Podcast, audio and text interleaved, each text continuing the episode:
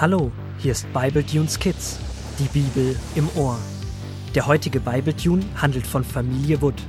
Familie Wood ist keine gewöhnliche Familie. Sie sind Holzwürmer und leben unerkannt in einem alten Bücherregal bei der Menschenfamilie Stamm. Die Holzwurmgeschwister Paul und Rubina erleben eine Menge spannender Abenteuer. Gut, dass sie ihren Großvater haben, der ihnen jederzeit mit Rat und Tat zur Seite steht. So auch heute. Rubina blättert schon in der Bibel und liest sich durch, was ihnen gestern der Großvater vorgelesen hat. Doch dann stößt sie auf eine seltsame Stelle in der Geschichte. Schnell eilt sie zu Großvater. Auf dem Weg zur Schreibtischlampe, an der sie ihn vermutet, sammelt sie noch Paul ein, der gerade ein Knusperbuch Rückenmüsli verspeist. Hm, warte, Rubina, ich hab den Mund noch voll. Du hast den Mund noch voll, umso besser, dann redest du weniger und hörst mehr zu. Da sitzt Großvater ja an seinem Lieblingsplatz. Hallo! Hallo Kinder, wie komme ich zu der Ehre eures Besuchs? Ich wollte noch einmal nachlesen, was wir gestern gehört haben. Und dabei habe ich eine ganz komische Stelle gefunden. Was hat es denn damit auf sich? Schau mal, Großvater. Die Stelle, die du meinst, ist eine der wichtigsten von Jakob. Sie spielt in der Nacht vor dem Wiedersehen der beiden Brüder. In der Nacht? Aber in der Nacht, da schläft man doch eigentlich. Hm, kaum hat Paulchen den Mund wieder frei, redet er auch schon wieder. Die Nacht ist eine alles verändernde Nacht. Jakob wird nämlich kämpfen müssen.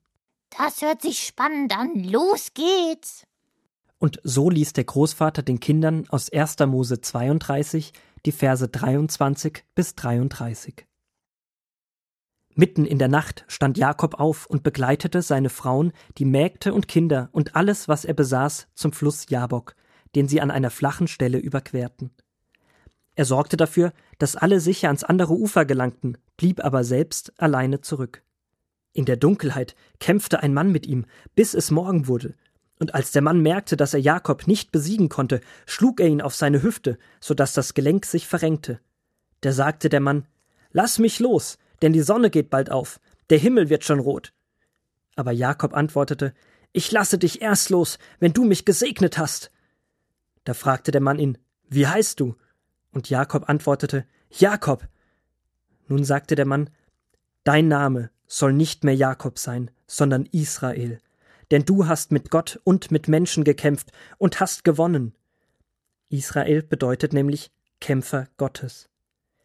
Jakob fragte und wie heißt du? Was ist dein Name? Warum willst du das wissen? fragte der Mann, und er sagte es ihm nicht. Aber er segnete ihn.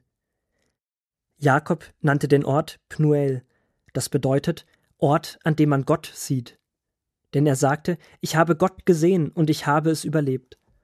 Dann ging die Sonne auf.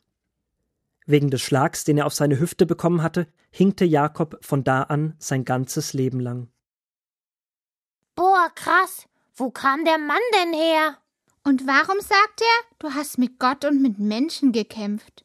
Wie gesagt, es ist eine der wichtigsten Stellen in Jakobs Leben, sozusagen ein Wendepunkt. Ein was? Ein Wendepunkt. Du schaust doch manchmal Segelbootrennen an. Da segeln sie bis zu einer Boje im Wasser und an der drehen sie und fahren in die andere Richtung weiter. Sie wenden sozusagen. Aber Jakob hatte doch gar kein Boot. Man sagt Wendepunkt auch zu Ereignissen in einem Leben. Wenn eine Person etwas erlebt und ab diesem Zeitpunkt eine andere Richtung einschlägt, Dinge im Leben ändern möchte. Okay, verstanden.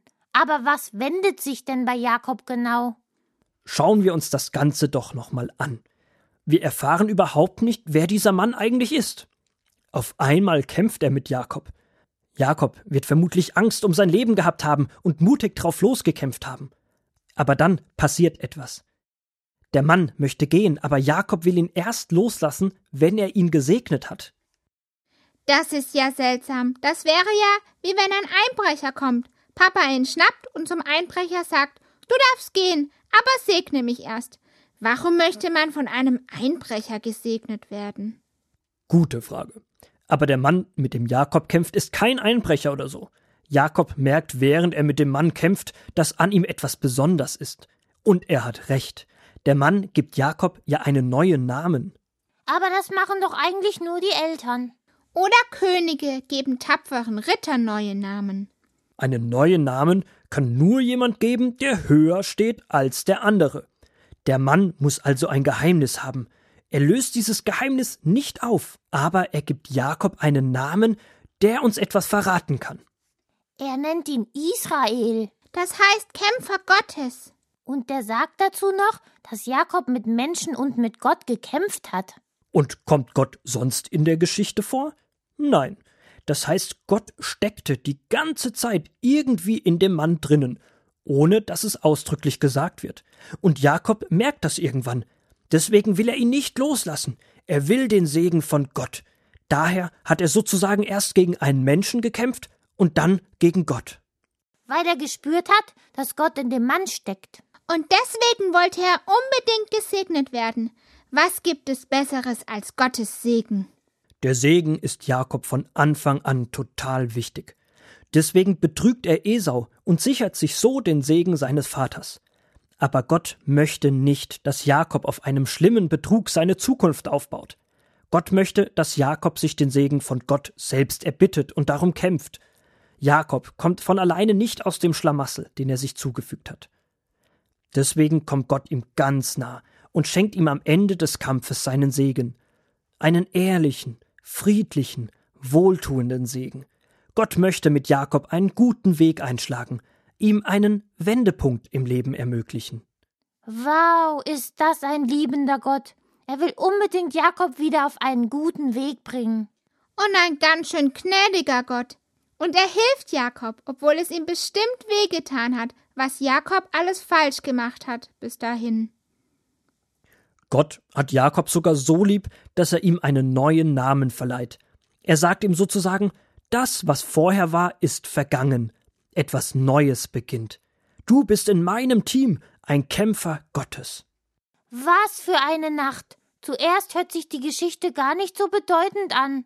Aber wenn man weiß, was dahinter steckt, kann man nur staunen. Gott hat die ganze Welt im Blick. Aber die ganze Welt im Blick zu haben, heißt für ihn, ganz genau hinzuschauen. Und zwar in jedes Herz, das hier schlägt. Er möchte uns so nah sein, in jedem Herz wohnen, Segen schenken und uns helfen, ein gutes Leben zu führen. Dafür müssen wir aber erst einmal entdecken, wo Gott überall drinnen steckt.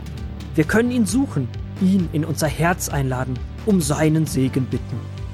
Manchmal müssen wir auch kämpfen, wenn alles schwer und traurig scheint. Gott ist immer da und möchte gefunden werden.